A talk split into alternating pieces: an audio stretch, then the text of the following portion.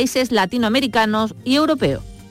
Pues se quedan en las mejores manos, las de Domi del Postigo, en sus días de Andalucía y precisamente para hablar de cine, del Festival de Cine de Málaga, las 9.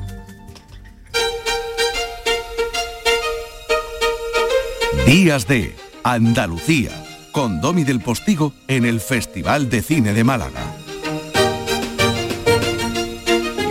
Cine de Málaga. Gracias compañero Paco Ramón, gracias a todos los compañeros del equipo de informativos con quienes establecemos esta continuidad cada mañana de sábado, cada mañana de domingo para toda Andalucía y para el mundo a través luego de las redes sociales, internet, etcétera. Y claro que no me he olvidado no me he olvidado, claro que no me he olvidado. 25 años no se olvidan si no se quiere olvidar la vida. Aquel primer festival, Días de Sol y Estrellas, bajo las estrellas de Málaga de 1998. Esa foto que miraba yo ayer, en la que estoy hablando con Garci por la calle, delante del Teatro Cervantes. Con él, luego, y con Manolo Alcántara, el recuerdo de aquel café hablando de boxeo Legrá y Carrasco como héroes del cuadrilátero cuando los veía pelear en blanco y negro en la salita, mirando el combate en el reflejo de la tele en la mirada de mi padre. Mi padre. Felicidades padres, felicidades papás, mi padre, mi madre, quienes ya no están, hay tantos que ya no están. Sí estaban hace 25 años, cuando empezó este festival, y quizá yo era mejor con ellos en la tierra, aunque hoy les llevo. Les llevamos todos, ¿verdad? A quienes ya no están en el recuerdo para que nos sigan estando. Pues claro que no me he olvidado, no me he olvidado.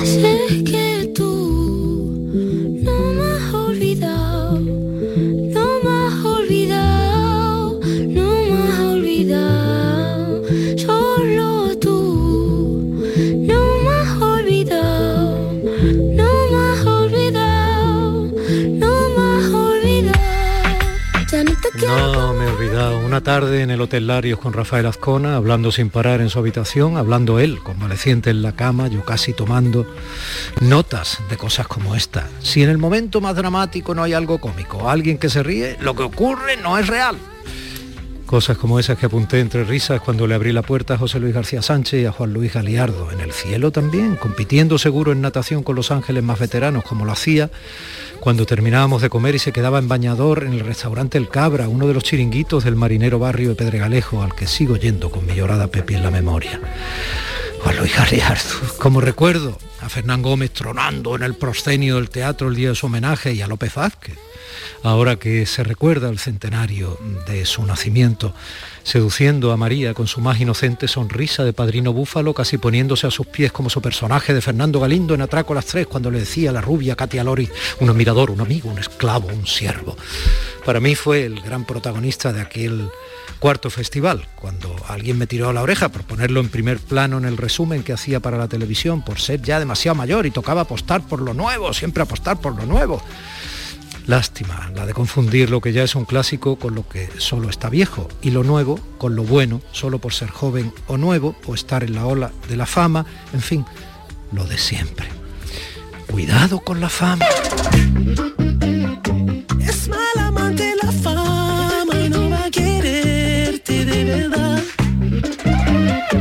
Es demasiado traicionera y como ya viene se te va. Sabe que será celosa, yo nunca le confiaré.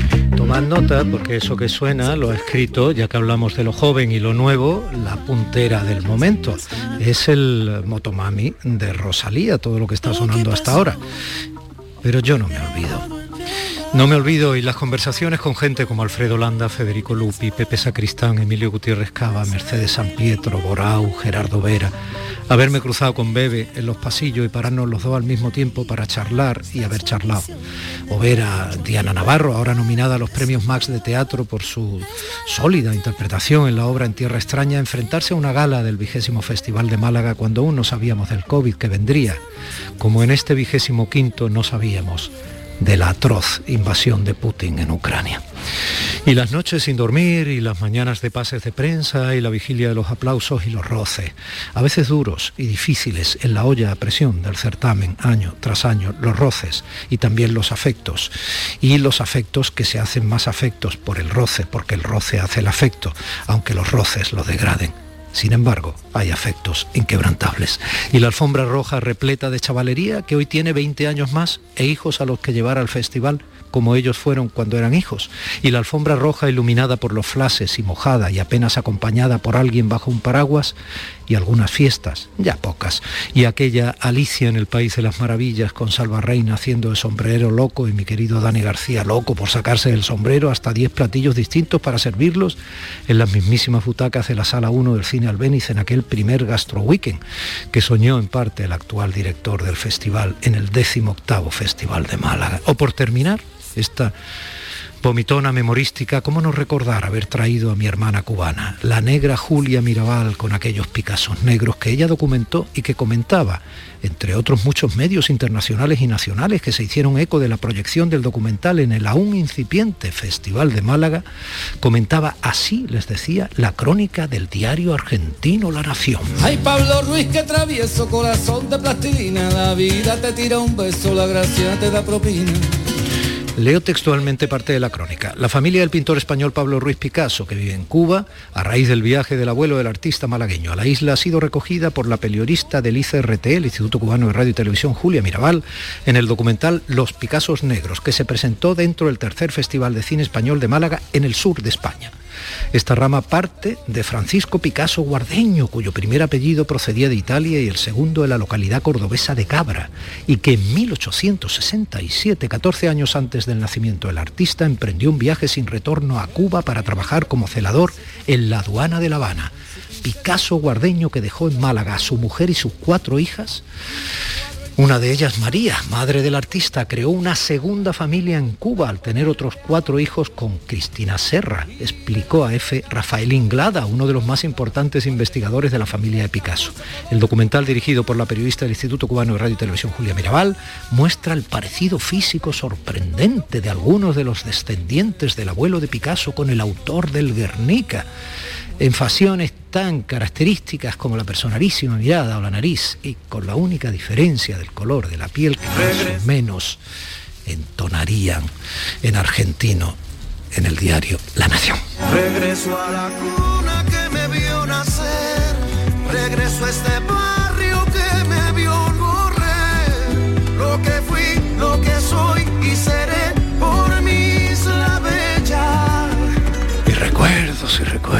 y recuerdos y agradecimientos. Pues claro, si no se agradece uno se ha torcido como el arbolito para crecer. Agradezco al primer director del festival, Salomón Castiel, que apostara por mí para presentar la sección oficial del festival primero, donde todo me empezó un festival tras otro, hasta este vigésimo quinto. Y recuerdo a mi llorado y querido Antonio Garrido Moraga, el concejal de Cultura que lo impulsó tras aceptar y dimensionarlo en grande la entonces alcaldesa Celia Villalobos, el órdago del Grupo Municipal de Izquierda Unida en recuperar una semana de cine para Málaga, perdida la semana de cine de Benalmádena y perdidos otros intentos de recuperación posteriores. Y recuerdo y agradezco al segundo, el entrañable Carmelo Romero, a quien conocí años antes en encuentros por festivales latinos del mundo. Como recuerdo haber soñado con ir juntos al Festival del Nuevo Cine Latinoamericano de La Habana, como en la canción de Serrat, Juan y José, con el actual director del Festival de Málaga, cuando aún no lo era, Juan Antonio Vigar. Buenos días, Juan. Muy buenos días, Domi. Oye, precioso, precioso todo. Una evocación magnífica, maravillosa de, de estos 25 años donde, como tú has dicho, aparte de muchos contenidos, hemos tenido muchos sentimientos, muchas vivencias, muchas emociones. Y todo eso creo que nos hace pensar que somos un festival todavía jovencito, 25 años, pero con mimbres de madurez. Porque es mucho, como digo, lo vivido, y de aquí hemos extraído en gran medida las pautas de comportamiento y la manera de ser y entender el cine y la relación con el público que hoy define el festival. Voy a ir compartiendo contigo festival, inauguración de ayer, lo que tienes por delante en esta comprometida, dices, como quintas son bodas de plata. Sí. Y al mismo tiempo actualidad, que sé que es un hombre muy concernido con la actualidad. Entonces, fíjate lo que subía a las redes por Twitter, eh, tú que además manejas bien el inglés, aunque se reconoce bastante bien la, la- la- la significación de lo que dice, ¿no? El propio Arnold Schwarzenegger. Hello, everybody, and thank you for sharing your time with me. I'm sending this message through various different channels to reach my dear Russian friends and the Russian soldiers serving in Ukraine. This is not the war to defend Russia that your grandfathers or your great-grandfathers fought. This is an illegal war. Your lives, your limbs, your futures Hablar de mentiras y hablar de futuro, sacrificio, eh, dirigirse directamente al pueblo ruso, a los soldados. Esto yo lo he editado y lo he dejado en dos minutos, pero es, son nueve minutos en los que el tío se ha puesto, eh, aparte con esa voz que tiene el bueno de Arnie, ¿no? el tío se ha puesto frente a una cámara como todo el mundo se señala, claro, eh, porque todo el mundo podemos decir que Putin es el malo y tal y cual, pero lo decimos desde cierta tranquilidad y no mientras caen las bombas eh, en tu casa o alrededor, ¿no? Entonces el tío eh, es que afina muchísimo, habla de cuando él era chaval y pone incluso alguna imagen de un eh, señor que en los años 60 levantó por primera vez 200 kilos y era un tío ruso. Tú sabes que él es austríaco. Sí. y su padre él cuenta que le decía, no, tienes que, tienes que poner los grandes deportistas alemanes y los grandes deportistas austríacos, no sé qué, y no el ruso y tal. Y decía, no, no, no, es que este señor ruso es tal. Luego habla de otros deportistas rusos, pones otros ejemplos. Es fascinante. ¿Qué estamos viviendo, Juan? Y cómo en paralelo se defiende frente a quienes lo critican, decía Fernando Méndez Leite el otro día, para convencer al de Hacienda que mm, cómo te voy a dar dinero para el cine español si hay que dar dinero a los hospitales. Es un poco la misma tensión eterna, ¿no? ¿Cómo se defiende en medio de un conflicto estas características de tanto dolor y tan poca gloria? Por ejemplo, mantener vivo un festival como el de Málaga. Bueno, es, es una pregunta interesantísima y necesitaría bastante tiempo para contestarte, pero voy a intentar ser sintético. Primero, eh, los que trabajamos en el mundo de la cultura entendemos la cultura como un instrumento para el desarrollo emocional e intelectual de las personas. Y eso, indefectiblemente, se quiera o no, conduce a sociedades más libres. Por lo tanto, somos gente comprometida con la libertad. Y lo que está sucediendo ahora mismo, la invasión de Ucrania por parte de Rusia, es una situación intolerable desde el punto de vista de la libertad. Nosotros ayer en la gala inaugural quisimos mostrar nuestro compromiso, porque como tú bien dices, quien trabaja en el mundo de la cultura no puede ser insensible y cuando no eres insensible tienes que mostrar cuál es tu posicionamiento. Ayer en la gala inaugural te decía, eh, busqué a dos jóvenes talentos de la Fundación eh, Málaga, Antonio Peula, que creo que muchos de tus oyentes lo conocerán porque ha pasado por televisión, por Canal Sur, que es un chico de 14 años, un chelista extraordinario, y una bailarina de danza contemporánea, Belén Bouzas. Y planteamos el Lamentatio de Solima, que fue espectacular, que sobrecogió a todo el mundo, para mostrar en imágenes eh, nuestro mensaje de stop a la guerra, hay que parar esta guerra y desde luego hacer una crítica a esa actitud absolutamente imperialista y yo diría que basada en el daño que está planteándose desde, desde Rusia. Nosotros también, de común acuerdo con el Ministerio de Cultura, hemos eh, planteado revocar la invitación a empresas rusas porque se considera, y es lógico por parte del Ministerio y nosotros así lo, lo hacemos visible, que no podemos financiar con dinero público la presencia de empresas que estén de alguna manera vinculadas a lo que es el, el establishment, la estructura empresarial vinculada al gobierno ruso. Por lo tanto, el compromiso con la libertad está ahí.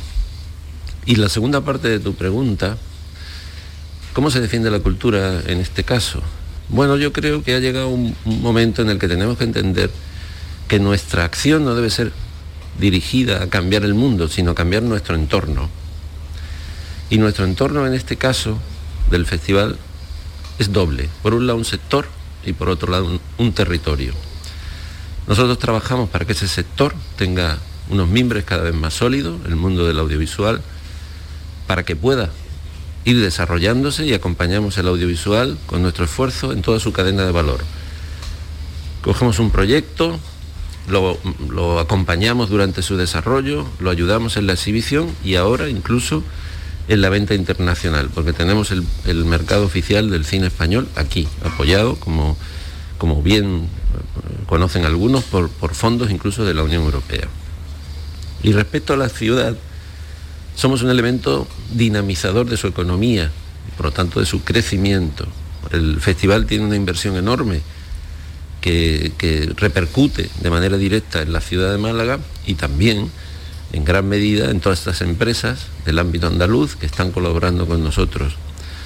Bueno, intentamos hacer mejor nuestro entorno para que en esa suma de otras acciones similares podamos multiplicar en el ejercicio de la libertad, demostrando que generamos economía positiva, damos trabajo y colaboramos en gran medida a que esta sociedad sea un poquito mejor. Mm, este programa se oye en toda Andalucía, como sabes. Eh, el Festival de Málaga es de Málaga. De algún sitio hay que ser de Andalucía para ser andaluz. Pero sería interesante que eh, Andalucía lo sintiera como suyo, ¿no? Eh, sería interesante que Andalucía sintiera como suyo el Festival de Huelva, sintiera como suyo el Festival de Sevilla. Quiero decir, todas las propuestas culturales... No, te iba a decir que... Este, este planteamiento que tú haces es un planteamiento además que estamos llevando a la práctica en los propios festivales. Nosotros estamos trabajando desde hace ya bastantes meses el Festival de Sevilla, el Festival de Huelva y el Festival de Málaga dentro de una coordinadora que llamamos Profestivales 21. Porque cuando esta pandemia terrible apareció, los directores, que somos amigos, contrariamente a lo que puede pensar alguna, alguna persona de que estamos batallando cada uno por las películas mejores respecto al otro, cada uno busca lo mejor para sí mismo, pero no desde la competencia, sino desde la armonía, teníamos que resolver unos problemas gravísimos y empezamos a hablar. Y a partir de, esa, de esas conversaciones, de ese diálogo, surgió el hecho de que podríamos colaborar en red, hacer una coordinadora de festivales de Andalucía, de los tres festivales profesionales que hay en Andalucía. Porque como tú bien dices, el, el sustrato que nos mueve es un sustrato común a todo el territorio. Y hemos desarrollado los tres festivales un proyecto precioso que se llama Pantalla Cinéfila y que va dirigido a la formación de nuevos públicos en el ámbito escolar. En Huelva, en el último Festival Iberoamericano de Huelva, dimos la cifra. Más de 200.000 personas, 200.000 escolares han accedido al cine a través de plataformas, con guías educativas, con sus docentes, para aprender lo que es primero el cine y después la vida que el cine refleja. Y de esa manera te doy absolutamente la razón. Creo que la cultura tiene que impregnar todo un territorio y quienes tenemos la responsabilidad de trabajar en, en diferentes áreas de ese territorio, tenemos la obligación de sumar. Eh, eh, esa suma eh, en ocasiones implica restas, como la que has dicho, es un tema muy, muy interesante y muy delicado. la de no fomentar eh, en este momento empresas cuyos beneficios puedan ir directamente a quien con ese dinero está masacrando una población civil, entre otras cosas. Eh, pero también has dicho que la cultura es siempre sinónimo de libertad y por tanto hay que protegerla porque dentro de esa propia cultura, dentro de la cultura que genera libertad, la libertad es tolerancia, la libertad es paz. En ese sentido, aquí hay un museo ruso, magnífico, una gran eh, estructura. Como persona importantísima de la ciudad en el entorno de la cultura y sus inversiones, Juan Antonio Vigar, eh, ¿tienes opinión al respecto? Porque se han dicho muchas cosas hasta llegar aparentemente a una especie de calma chicha, ¿no? Pero se han dicho muchas cosas utilizando el hecho de que el Museo Ruso estaba ahí o pasaba, o pasaba por aquí, ¿no? Algunas más oportunas, otras más oportunistas. Bueno, yo eh, tengo que decirte que aquí hay que diferenciar claramente en lo que son las estructuras económicas que sustentan al gobierno de Rusia, de los creadores y de las personas que hacen de la cultura también allí un vehículo de transformación social. Por ponerte un ejemplo, sabes que tengo, si no lo comento, la responsabilidad también de la dirección de los teatros municipales. Justo en este momento, cuando se suscitaba toda esta tremenda tormenta perfecta, hicimos una ópera hicimos un rigoleto. El tenor, Alexei Tatarintsev, es ruso y nadie, nadie, absolutamente nadie, y por supuesto nosotros, menos que nadie, pusimos la más mínima, el más mínimo pero a que estuviera aquí. Porque los creadores, el mundo del arte, de alguna manera representan lo mismo que yo estoy diciendo, aquí y en cualquier lugar. Yo creo que hay que diferenciar muy claramente lo que es el sostener y sustentar mm, pues, un flujo económico hacia un país al que se le ha planteado por parte de la comunidad internacional una serie de vetos económicos y otra muy diferente, defender la cultura que de allí pueda venir. En ese sentido, para mí, el Museo Ruso me parece una de las infraestructuras mejores que tiene la ciudad de Málaga. Sí, es un- mí. es un- una colección extraordinaria y lo que hay que ver en qué medida se armonizan estas dos cuestiones para que pueda tener una pervivencia ese museo y por otro lado mm, estar armonizados con los planteamientos internacionales respecto a la situación que vivimos. Vamos a recordar un poco cómo comenzaba la vigésimo quinta edición del Festival de Málaga en esa gala que eh, como símbolo y como mensaje para llegar a más público en directo, aunque Canal Sur la retransmitió, la retransmitió, perdón, como hará con la gala de clausura a través de Andalucía Televisión y de su plataforma Canal Sur Más, cómo comenzó esa gala allí, delante de unas 2.500 personas en el Palacio de Deportes Martín Carpena, eh, anoche alrededor de las 8 y poco de la tarde, con dos presentadoras malagueñas, brillantes, jóvenes, eh, muy guapas, así. Bienvenidos y bienvenidas a una noche mágica, especial, única. Sí, tan especial como el más especial de los aniversarios. Hay tantas razones por las que estar contentos esta noche. Eh, la primera es la de estar aquí, tan cerca, juntos. Y eso, ya de entrada, merece un gran aplauso como este. Venga, por favor. Eso. A ella se le sumaba eh, el tercero en Concordia, en este caso el marbellí, eh, actor reconocible, llegaba a ritmo de reggaetón, le pega mucho, sobre todo los colores con los que salió en la última parte de la gala. Fue muy divertido el gran actor Pepón Nieto, que entre otras cosas reconocía esto. Málaga es el lugar donde la cultura se siente más a gusto. Por eso Málaga, el Festival de Málaga, está entre los 10 eventos culturales más importantes de España.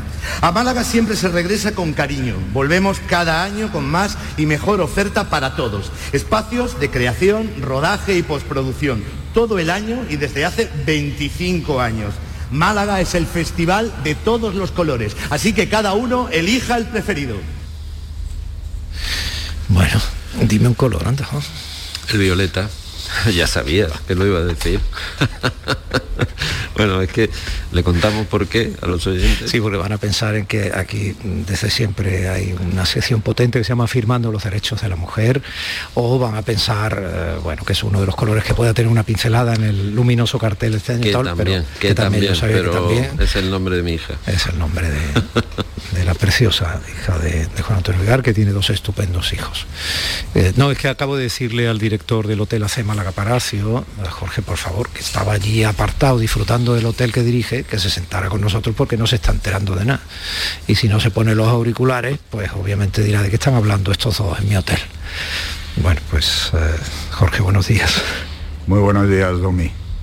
Está, dis- está disfrutando del programa ¿eh? y de un poquito de tranquilidad, que hasta ahora todavía se puede disfrutar. Bueno, bueno. Oye, si me permites decir, Jorge es parte del festival, el, yo diría que el alma de una parte del festival muy especial, que es aquella que acoge a, a todos nuestros invitados y a todos los que participan y el Hotel AC Málaga Palacio es la casa de todos ellos.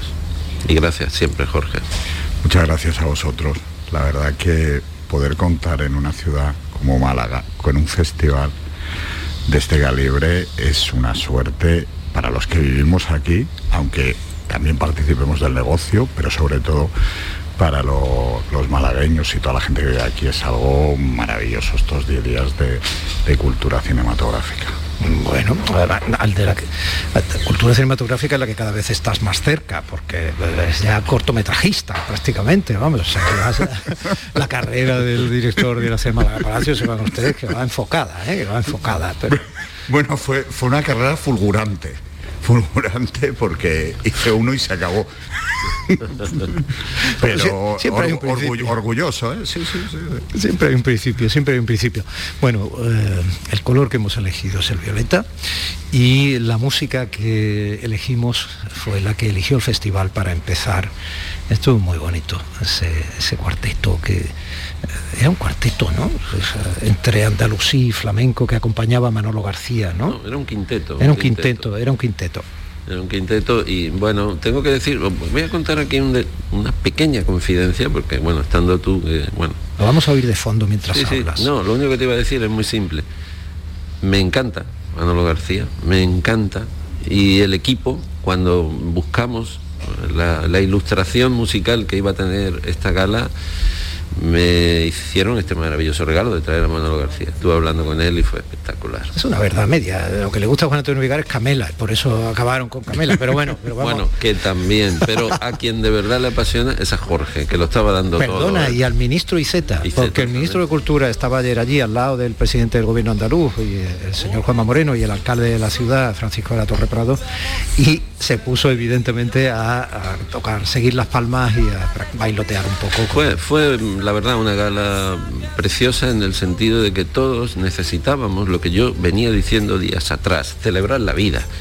Y fue una celebración de la vida con, con- con unas músicas que creo que gustaron a todos, incluido ese colectivo enorme, que también nos sentimos muy orgullosos porque fue la primera gala inclusiva que tuvimos en el festival. Más de mil personas, bueno, mil personas de 100 colectivos y asociaciones que nunca habían ido al Festival de Málaga y ayer pudieron hacer realidad su sueño. Y fue una gala preciosa en ese sentido, de mucha empatía, mucha armonía y mucha celebración de la vida. Bueno, Jorge, lo de Camela eh, te supo a poco, supongo. Bueno, me supo muy poco. Ya, ten- ya tenemos fechas porque Juan Antonio y yo ya tenemos fechas. Tienen 87 conciertos firmados a día de hoy y entonces ya estamos buscando ahí ciudades que- Málaga y cercanas a Málaga y de nuestra comunidad porque tienen muchos para asistir a un concierto de verdad. Hombre, es que cuando zarpa el amor, Domi, cuando zarpa el amor, el mar es ancho. Eh, hablábamos de que ayer te acompañaban eh, el ministro de Cultura, el alcalde y el presidente del gobierno andaluz, que entre otras cosas decía esto del festival. Y este festival, el Festival de Cine de Málaga, se ha consolidado como uno de los grandes escaparates del cine español en el mundo. 25 años, un cuarto de siglo, donde se han hecho las cosas bien, donde se ha ido creciendo de manera sostenible y hoy pues vemos un ambiente de gala, ¿no? Lo cual es muy positivo para Málaga, muy positivo para Andalucía y para España. Muy buenas noches, felicidades por este 25 aniversario del Festival de Cine de Málaga. Un placer, un honor. Muchas gracias. Un cuartito de silencio. Préstame esta noche tu maleta de los sueños. Y eso es lo que llevamos agarrado desde que empezamos este programa esta mañana, hace aproximadamente media hora. La maleta con los sueños y los recuerdos. Las enhorabuenas y, y también tristezas de lo que vivimos, de quienes estuvieron, de quienes ya solo están con nosotros por dentro y de lo que nos queda por vivir. Eh, Juan Antonio, te, dejo, obviamente que no tienes un, un- un día como tantos días de festival ocioso. ¿Qué nos queda por vivir? Muchísimo, nos queda por ver muchísimo. Prácticamente mm, toda la sección oficial del festival, que invito a, todos los oyentes a que, a que la puedan disfrutar, porque es una sección oficial este año realmente potente, que tiene una seña de identidad que a mí me gusta mucho. Yo funciono mucho desde la fibra familiar y creo que el festival ya ha creado, se lo decía ahora mismo a uno de los productores de Alcarrás, creo que ha creado una familia, es decir, aquellos directores y productores que vinieron a Málaga con su primera película bajo el brazo, que aquí tuvieron un eco extraordinario y un impulso enorme y que ahora vuelven otra vez con nuevas películas porque esta sienten que es su casa, esta es la casa del cine español. Ejemplos, pues Carla Simón, que viene con su Oso de Oro de Berlín bajo el brazo, es un premiazo. Sí, Alcarrás es la película de Carla Simón que viene con su oso de oro. de O Dani Guzmán, que vuelve también, o Juan Miguel del Castillo, el andaluz Juan Miguel del Castillo, que viene con la maniobra de la tortuga después de haber triunfado con techo y comida. Y así podría seguir. esa familia ha vuelto este año de manera mucho más amplia y estamos felicísimos de que sea así. Entonces, esa sección oficial está ahí para ser disfrutada por todos. Y bueno, el festival es mucho más que eso también. Hay documentales, cortometrajes, hay unas películas internacionales este año, no estrenadas todavía en España, enormemente interesantes. Tenemos eh, series de televisión también. Hoy, por ejemplo, pues vamos a, a tener a todos los chicos de élite, que creo que es una serie que todo el mundo conoce. Y actividades paralelas sin fin, que nos van a llevar a hablar mucho de cine y de industria, porque no olvidemos que el talento siempre ha estado ahí, en el cine español. Pero lo que estamos todos trabajando es por darle fibra y darle solidez industrial, porque al final es la única manera de conseguir futuro para nuestra industria. Bueno, el Festival de Málaga me decía el otro día eh, un periodista que tú conoces, John Howell, de Variety, me decía, el Festival de Málaga ha dejado de ser un festival para convertirse en un ecosistema. Y le dije, te lo compro. Es así. Es un gran espacio donde interactúan, donde conviven, donde se relacionan, donde chocan a veces y otras veces se abrazan todo el mundo del cine español y en español. Y ese ecosistema tiene solo 25 años y la capacidad, ahora la responsabilidad que yo tengo y en el futuro de quien la tenga, de que siga creciendo por el bien del cine, de Málaga y de Andalucía. Suerte, Juan Antonio. Nos vemos en el festival. Muchísimas gracias a ti, Domi. Jorge, muy amable, gracias por acogernos un año más. Aquí estamos también como en casa, nos sentimos como en familia. Muchas gracias a vosotros por, por contar con nosotros y estar hoy aquí haciendo el programa. Es un. Sábado 19 de marzo de 2022. Felicidades Pepis, felicidades Pepes, felicidades papás. Abriendo el bypass técnico en Sevilla para que nosotros emitamos este programa desde Málaga, mi compañera Irene López Fenoy. José Manuel Zapico en los controles. María Chamorro y Primi Sanz en la producción y redes. Mi compañero Manolo Ruiz aquí al lado mía, dándome calor, protección y seguridad. Domi del Postigo ante el micrófono a este lado de la Radio Pública de Andalucía que le invita a disfrutar pese al dolor y la poca gloria de lo que estamos viviendo desde el punto de vista internacional este programa. Días de. Venga, Andalucía, les invito a escucharlo con la pregunta de siempre, inmediatamente después de estos consejos publicitarios que vienen ahora. ¿Nos sentimos? Días de Andalucía, con Domi del Postigo en el Festival de Cine de Málaga. Aquadeus, ahora más cerca de ti, procedente del manantial Sierra Nevada, un agua excepcional en sabor, de mineralización débil que nace en tu región. Aquadeus Sierra Nevada es ideal para hidratar a toda la familia y no olvides tirar tu botella al contenedor amarillo. Aquadeus, fuente de vida, ahora también en Andalucía. En Lidl somos de apostar por frutas y verduras muy de aquí. Por eso esta semana te traemos nuestras frutas del bosque de origen andaluz, como el fresón, a 1,49 euros 500 gramos. Es andaluz, es bueno. Lidl, marca la diferencia. 17 millones de euros. 17 millones de euros. Tu hija lleva seis horas taladrándote con la misma canción. De reggaetón. Pero calma, visualiza 17 millones de euros. Extra Día del Padre de la ONCE. El 19 de marzo, 17 millones de euros. Extra Día del Padre de la ONCE. Compensa y mucho. A todos los que jugáis a la 11, bien jugado. Juega responsablemente y solo si eres mayor de edad. Canal Sur Radio Sevilla, la radio de Andalucía. Por fin llega el momento más esperado de las letras sevillanas. Del 15 al 20 de marzo, Tomares celebra su decimotercera Feria del Libro, la primera gran cita literaria del año en España. Seis días en los que Tomares reúne a los mejores escritores del momento en una feria más grande que nunca, con más días, más casetas, más actividades y más autores. Ayuntamiento de Tomares. Tomares, como a ti te gusta. En Parque Guadaira, la primavera las compras altera. Gana un viaje y regalo sorpresa. Participa con tus compras y busca los códigos QR de las flores que se esconden en nuestras tiendas y restaurantes. Más información en parqueguadaira.es. Parque Comercial Guadaira, en Alcalá de Guadaira, junto a la autovía A92. Las noticias que más te interesan las tienes siempre en Canal Sur Mediodía Sevilla. Y este martes te llegan desde el Acuario de Sevilla, donde vamos a celebrar el Día Mundial del Agua y donde conoceremos todas las actividades que tiene programadas. Canal Sur Mediodía Sevilla. Este martes desde las 12 en directo desde el Acuario de Sevilla, con la colaboración de Acuario de Sevilla. Este fin de semana, Días de va a ser un programa para reír, con intriga, lleno de protagonistas, con el mejor guion, un programa de cine, porque nos vamos al Festival de Cine de Málaga. Días de Andalucía, con Domi del Postigo, este fin de semana desde las 9 de la mañana en el Festival de Málaga. Quédate en Canal Sur Radio, la radio de Andalucía.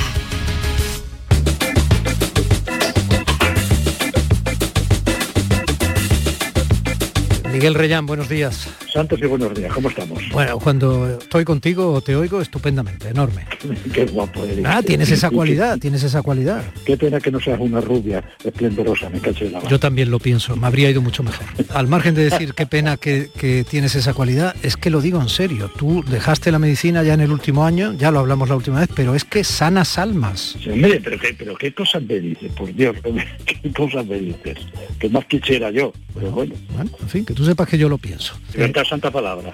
Pero es verdad, yo creo que en parte por eso se te tiene el cariño que se te tiene. Ese homenaje, Biznaga, Ciudad del Paraíso, ya sabes que utilizando el verso de Alisandre, un sevillano que le hizo ese verso a Málaga, ¿no? Eh, a los imprescindibles del cine español, está muy, muy, muy cargado de cariño, ¿eh? en un festival que es el 25, el vigésimo quinto festival. Hay mucha simbología ahí.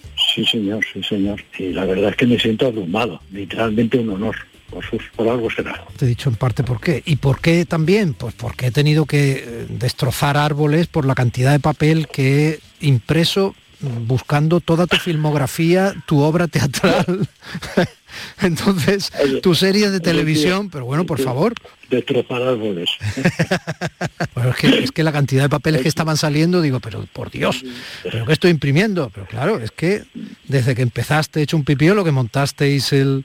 Bueno, desde que empezaste en el TEU, en el Teatro Universitario allí en Sevilla, y luego montasteis Esperpento, que es historia del teatro español y tantas otras cosas, que vas a cumplir dentro de poco 80 años, se puede decir, ¿no? Sí, claro, claro. Sí, yo- es que no sé, hace poco veía una entrevista a Michael Klein Mm. que pronto dice, le, da- le daban un papel de, de- de anciano. Y entonces me preguntaba el entrevistador, ¿qué, ¿qué sintió cuando le dieron el papel de anciano? Y dice, no, simplemente me hizo una pregunta, ¿cuándo llegaste aquí?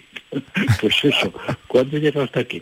Lo que pasa es que uno anda entretenido, trabajando y viviendo, y de pronto pues pasa el tiempo. El otro día Juan Carlos Sánchez, amigo mío desde la época del primero de medicina, Sí. de las aventuras del TEU de medicina, de Tabante después y por supuesto de, de Perpento, me dice, Miguel, acabo de ver en los papeles que estoy clasificando que tú y yo salimos juntos al escenario de López de Vega hace 53 años.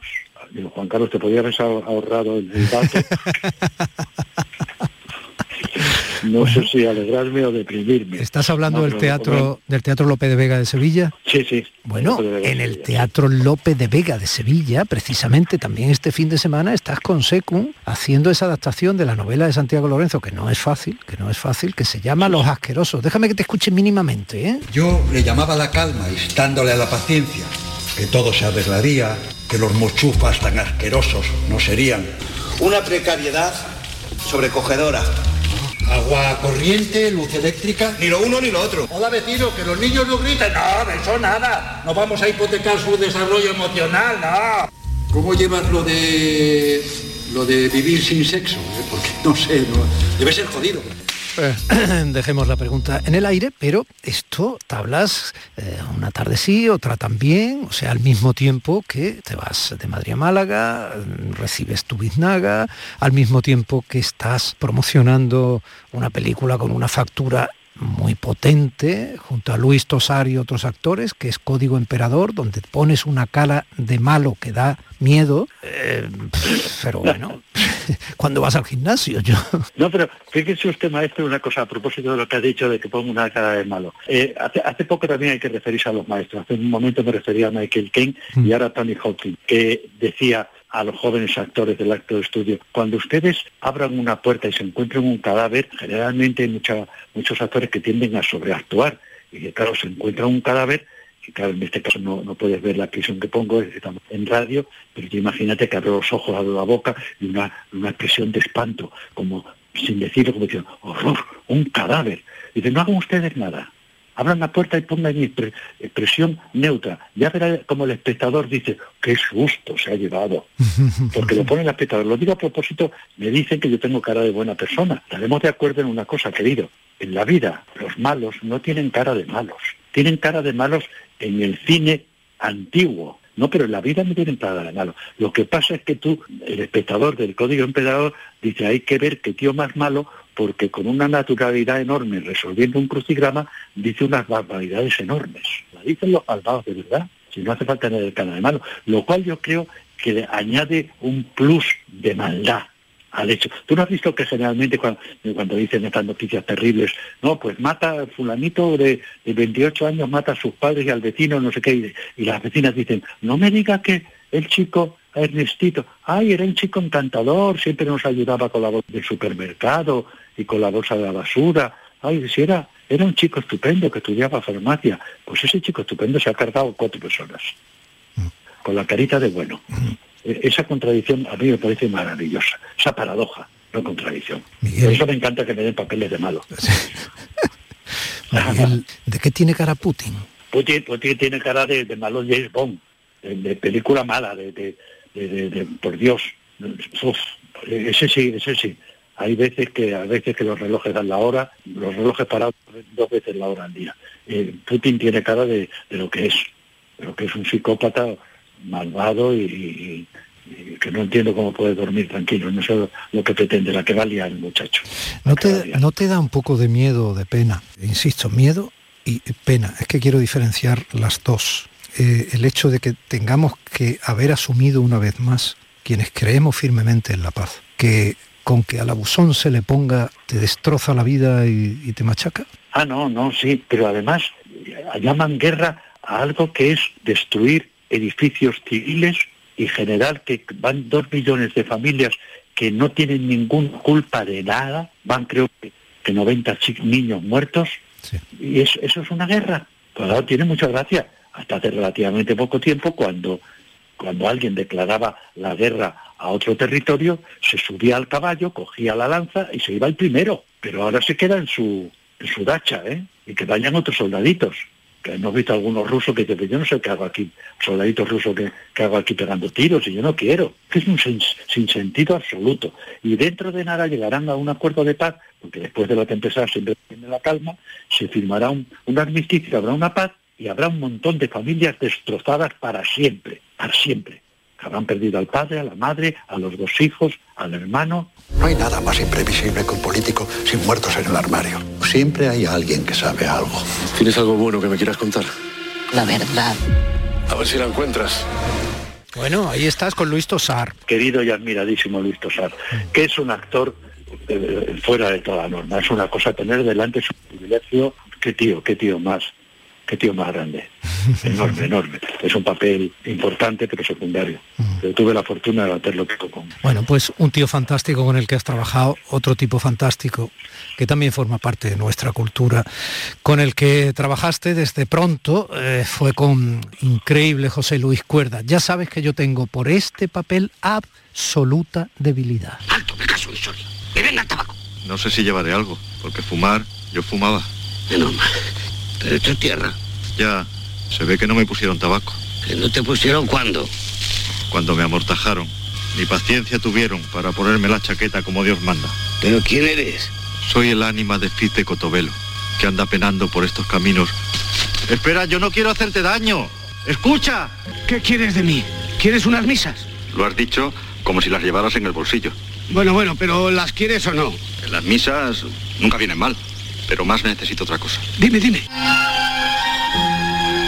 Yo lo siento, tengo debilidad por esa adaptación que hizo Cuerda de la maravillosa novela de Venceslao Fernández Flores, El bosque animado, ¿no? Ahí estabas con otro de los grandes, con, con Alfredo Landa, ¿no? Que sí se nos fue. he, tenido, eh, tengo, tengo mucha suerte, tengo mucha suerte.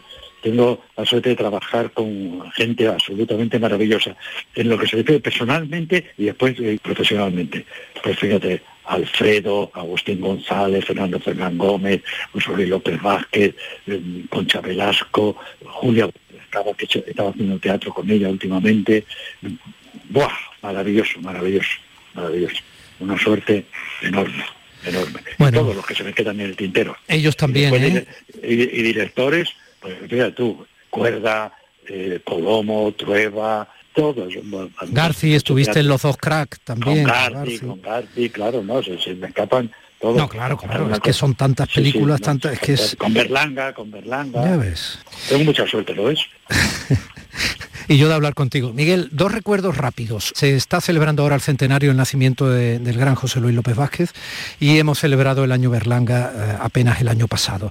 Eh, ¿Un recuerdo de ambos? ¿Quieres? Pues mira, los dos ejemplos que te has puesto, Berlanga y José Luis López Vázquez. Yo tengo la impresión, por no decir la certeza, de que antes había una serie de personalidades en el cine, en el espectáculo, en el teatro español, individualidades individuales, quiero decir, que cada una de su padre y de su madre, y difícilmente intercambiables. No tenía absolutamente nada que ver Pepe Isber con Fernando Fernán Gómez, ni Fernando Fernán Gómez con Alfredo Landa, y, y- o ellas, es igual.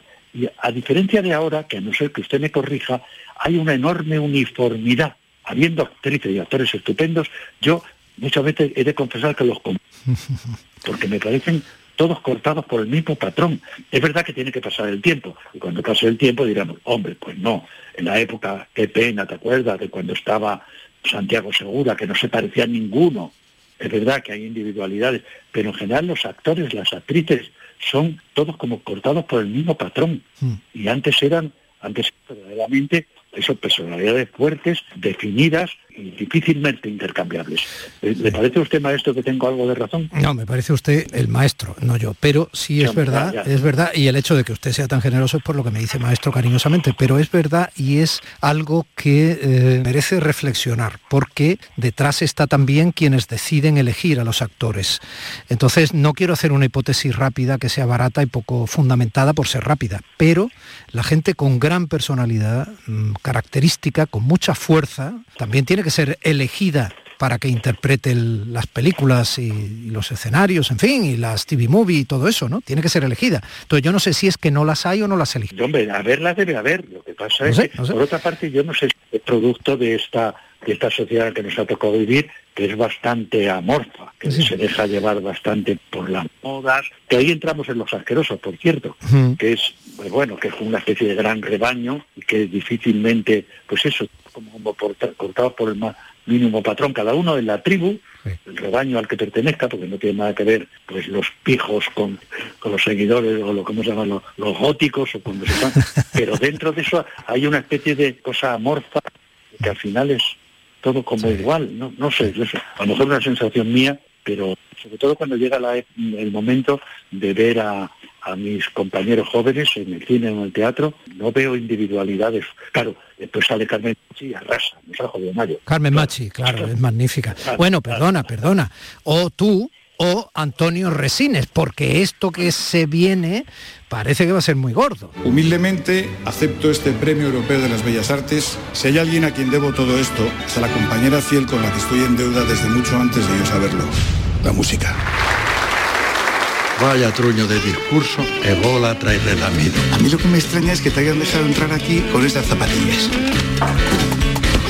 Me voy. ¿Cómo que te vas? Piensa que es una oportunidad de pasar más tiempo con la persona que más quieres. Tú mismo. Eh, Fíjate qué maravilla. Bueno, he hablado de dos, pero podía hablar también de Fiorella, que es una actriz descomunal y que me alegra mucho que haya sido recuperada para una serie que va a tener claramente muchísimo éxito. A nunca, nunca se sabe, querido. Mira, Woody Allen, que es muy listo, dice, si se supiera dónde está el éxito del cine o del teatro, lo harían los bancos. Sí, yo te he leído esa frase que sé que te gusta mucho de Woody Allen en alguna entrevista, porque yo evidentemente me documento y te bicheo, te persigo. Pero, Ya, ya lo veo, ya lo pero yo te, pero yo te digo a ti que esa serie va a ser un éxito. Y es que Bueno, ojalá, ojalá. en el tráiler solo veros a Resines y a ti interactuar es que de verdad es, es hipnotizante. Ay, qué bien. O hipnótico, que es la palabra correcta, pero bueno. No, no, pero está bien, está bien. No, no, ya, ya mientras estábamos rodando en el plató, pocos días antes formamos una pareja de desecho que tenía, que tenía, que tenía cierto encanto y que, y bueno, pues bien, somos como en la, en la ficción, en la, en la realidad somos amigos y, y nos conocemos hace muchísimo tiempo, hemos hecho muchas películas juntos, pero primera vez que hacemos así mano a mano una cosa y son dos amigos que se llevan mal, pero se quieren mucho. Y esa, esa paradoja me encanta también. Sí, porque algo que ocurre con bastante frecuencia, como la extraña pareja. Y en la vida Sí, real el tiempo sí. tirándose puya, sí, tú tirándose pullas de todo tipo, pero él es don Rafael y yo Rafa. Sí, Claro. sí, sí. Tú es eres el rockero, tú eres el rockero y él es el director de música clásica. Sí, el sí. el director aquella, la- aquella extraña pareja de Walter Matthew y, y Jack Lemmon, qué maravilla, y qué maravilla para, para hacerla en teatro también. Él se llama Rafael López Müller, pero firma como, como Rafael Müller, porque es López, y yo cada vez pues dice, no, no, eh, no, no, perdón, se llama, se llama Rafael López. Lo que pasa es que no le gusta y se, po- y se pone el apellido de la madre. Pero entonces dice, tiene que hablarle, me- dice, tiene que hablarle moviendo los labios, se está quedando sordo, ¿eh? Tiene que, hable despacio moviendo mucho los labios. Así nos pasamos la vida. Sí, pero es muy interesante porque, porque los dos protagonistas, sois dos protagonistas que estáis en ese eh, periodo eufemístico, tontorrón que llaman tercera edad, pero es muy interesante, es muy interesante que, que os convirtáis en protagonistas siendo eso. Una última cosa, Miguel, porque yo es que estoy tan a gusto contigo que esto se convierte en una conversación casi privada, más que en una entrevista profesional.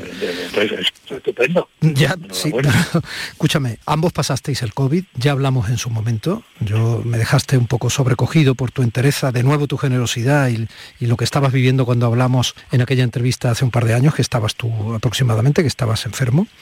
Y, y- y fíjate, Antonio, que, que sí que estaba este país pendiente, porque Antonio han sido 40 días o por No, ahí. no, yo, yo estuve, yo estuve mal dos o tres cuatro días, pero ya después nada, después ya ni estaba intubado ni nada, pues la, la neumonía como tantísima gente, estuve 22 días en el hospital y eso. No, Antonio estaba a punto de irse al Barrio, ¿eh? Antonio tiene un hueco ahí desde el 22 de diciembre del año pasado hasta hace 20 días, ¿no? Un hueco que no, que no recuerda de su vida. O sea, las vacaciones, el del 21 al 22, para él no existe. Estaba intubado y con como inducido. No, no, muy serio. No, Antonio sí que... Bueno, se está, se está recuperando, eh, todavía Está tiene que tirar un poco de las piernas, pero vamos, se le ve fuerza, ganas, se está recuperando. No, no, Pues sí, te pido para- Ya, ya está dando la lata. Te, pi- te pido para terminar un poco esto, pero te pido que me des una definición después de todo lo vivido y de lo que has pasado y de todo lo que tienes por vivir hasta la función siguiente, que me hagas una pequeña definición de la vida para aprender. ¿De la vida? Sí. Dios mío. Una definición de banda, menuda cosa me pides. Una definición de la vida. Sí, sí, la necesito bueno, de pues ti. el otro día, el otro día a mi admirado Rodrigo Cortés, y le, eh, citando el copyright, le oí una frase estupenda. Me dijo, mira, la vida no tiene solución, pero la vida no tiene solución porque no es un problema. Eso en primer lugar. Y en segundo lugar, ya que pides que me ponga importante. Verás, querido, hay que vivir, y a lo mejor responde a, a alguna pregunta que tú haces, pero ¿cómo aguantas? Y pues, hay que vivir como si se fuera a ser inmortal. Dos, que la muerte te pille viviendo. Y tres, como dice un proverbio chino árabe, todos los proverbios son chino árabes, no sé cómo conozco ninguno checoslovaco. Ajá. Aunque sepa que es el último día, planta el manzano. Un beso muy grande, maestro, enhorabuena. Esos espachurraos. que son muy buenos. Se aprende mucho contigo, se te quiere mucho, gracias. La vi sentada en una duna. Era exactamente igual que yo, pero todo lo contrario. Vivía de espalda al mundo, como lo más profundo de mi corazón. Ay, maestro Reyán, maestro de los escenarios, maestro de las pantallas, maestro de la vida. Seres humanos eh, de paz, que iluminan con esperanza de que todo, a pesar de que parezca que cada vez va peor, siempre ha ido yendo mejor. Familia, casi las 10 menos 5 de la mañana. Días de Andalucía, con Domi del Postigo en el Festival de Cine de Málaga. Con Social Energy, di no a la subida de la luz y ahorra hasta un 70% en tu factura con nuestras soluciones fotovoltaicas. Aprovecha las subvenciones de Andalucía y pide cita al 955 44 11 11 o en socialenergy.es. Solo primeras marcas y hasta 25 años de garantía. La revolución solar es Social Energy. Vuelven los compadres y vuelven con El Mundo es Vuestro. Apiádate de mí, cojones, y me llama, me escribe o algo. Cayetana me puso un ultimátum. O tu compadre o yo. Con Chihuahua. No, es mi hija. Estreno en cines el 18 de marzo. Te lo vas a perder. La Euroferia es una idea mía. La noche más hermosa y Pilar Muriel te dan respuestas a tus preguntas sobre ciencia, historia, misterio, crecimiento personal. Para que disfrutes de un programa fascinante durante las noches de los fines de semana. La noche más hermosa. Viernes y sábado desde las 11 de la noche con Pilar Muriel. Quédate en Canal Sur Radio, la radio de Andalucía. Exaltación de la saeta en Canal Sur Radio. Acércate a uno de los actos centrales que preceden a la Semana Santa en Andalucía. La piedad se transforma en un quejido y lamento profundos que cobran una gran fuerza, especialmente en estos días. Exaltación de la saeta. Este sábado desde las 9 de la noche. Quédate en Canal Sur Radio, la radio de Andalucía. Días de Andalucía con Domi del Postigo en el Festival de Cine de Málaga.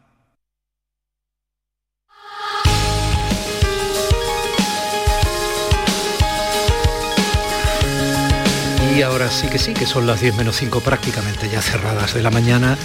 Tenemos eh, la suerte de tener compañeras de lujo en la redacción de los informativos de la Radio Televisión de Andalucía, como es mi guapísima niña Isabel Gómez, que eh, ha puesto la mirada en aquel 1998 en que ganó la primera noche de mi vida y comenzaba el primer festival de Málaga. La Málaga de 1998 no es la Málaga de ahora. Ninguna ciudad permanece ajena al paso del tiempo. Aquel año Titanic de James Cameron arrasaba en los Oscar y el cine español estrenaba el que acabaría convirtiéndose en su mejor escaparate. Y eso lo profetizó entonces el propio José Luis Garci. Yo creo que Málaga es un lugar que reúne las condiciones especiales no solo ya para hacer un festival, que me parece muy bien, sino para haberse transformado en una especie de Hollywood, porque aquí hay todo, ¿no? Hay luz a raudales y hay mar y hay montaña y es muy parecido a California. No había alfombra roja, pero las estrellas del momento desfilaron por calles y escenario, incluidos los malagueños. Fernando Fernán Gómez, que el pasado año hubiera cumplido los 100, era homenajeado por la profesión, rendida ante uno de los más grandes de nuestro cine y todo un señor. Los honores que últimamente recibo, 62 años después de haber pisado por primera vez un escenario, se me otorgan más que por haber trabajado bien, por haber trabajado mucho. Y la retrospectiva dedicada a Moncho Armendáriz nos descubrió todos los secretos del corazón. Yo siempre he dicho que el cine es muy difícil de enseñar. Uno lo puede aprender, pero enseñar es muy difícil. Yo creo que uno lo aprende haciendo cine, disfrutando del cine y trabajando en el cine. No hay festival que presente una calidad regular de las películas a concurso. Este tampoco. Desde su proyección, todas las papeletas fueran a parar al bombo de La Noche de mi Vida, comedia que despertó el interés, consiguiendo primer premio del jurado y público. La ópera prima de Miguel Albadalejo con guion de Elvira Lindo es una película coral, una comedia de enredo que desemboca en un moderno cuento de Navidad. No había euros entonces, operábamos todavía en pesetas. Que igual la gente no estaba ahora por disfrutar de una película con tantísima ternura o con un humor tan tierno, ¿no? Cuando parece que lo que le tira más a la gente son cosas un poco más extremas y en otra dirección, ¿no? Y nosotros hemos hecho una película como las que se hacían hace 30 años o incluso más. Este detenido es mío porque yo lo pillé antes. A mí tú me das una calle ni dos antes te mato, te lo juro. A mí esta ciudad siempre me trae buena suerte. Bueno, el sur en general. Encuentro premios, encuentro al hombre de mi vida, en fin. También sumó el de mejor actor para un emocionado Emilio Gutiérrez Cava con el recuerdo de su recientemente fallecida hermana Irene. Es un premio especialmente significativo por muchas razones personales, eh, porque hace poco que desapareció ese miembro de la familia que era Irene y entonces eso para tanto para Julia como para mí ha sido muy duro y bueno, estos premios son un poco la memoria de ella presente siempre cuando estamos sacando esto aquí. El tropezón con su compañero de reparto Luis Cije no presagiaba el final feliz para Kitty Mamber, ganadora del premio a la mejor actriz. Y se lo dedico, mi gran familión, en especial a mis dos Fernandos. Y arriba Antequera y larga vida. El Che, Evita o Chile, una memoria obstinada, protagonizaron la sección de documentales. Y degenerado, señor.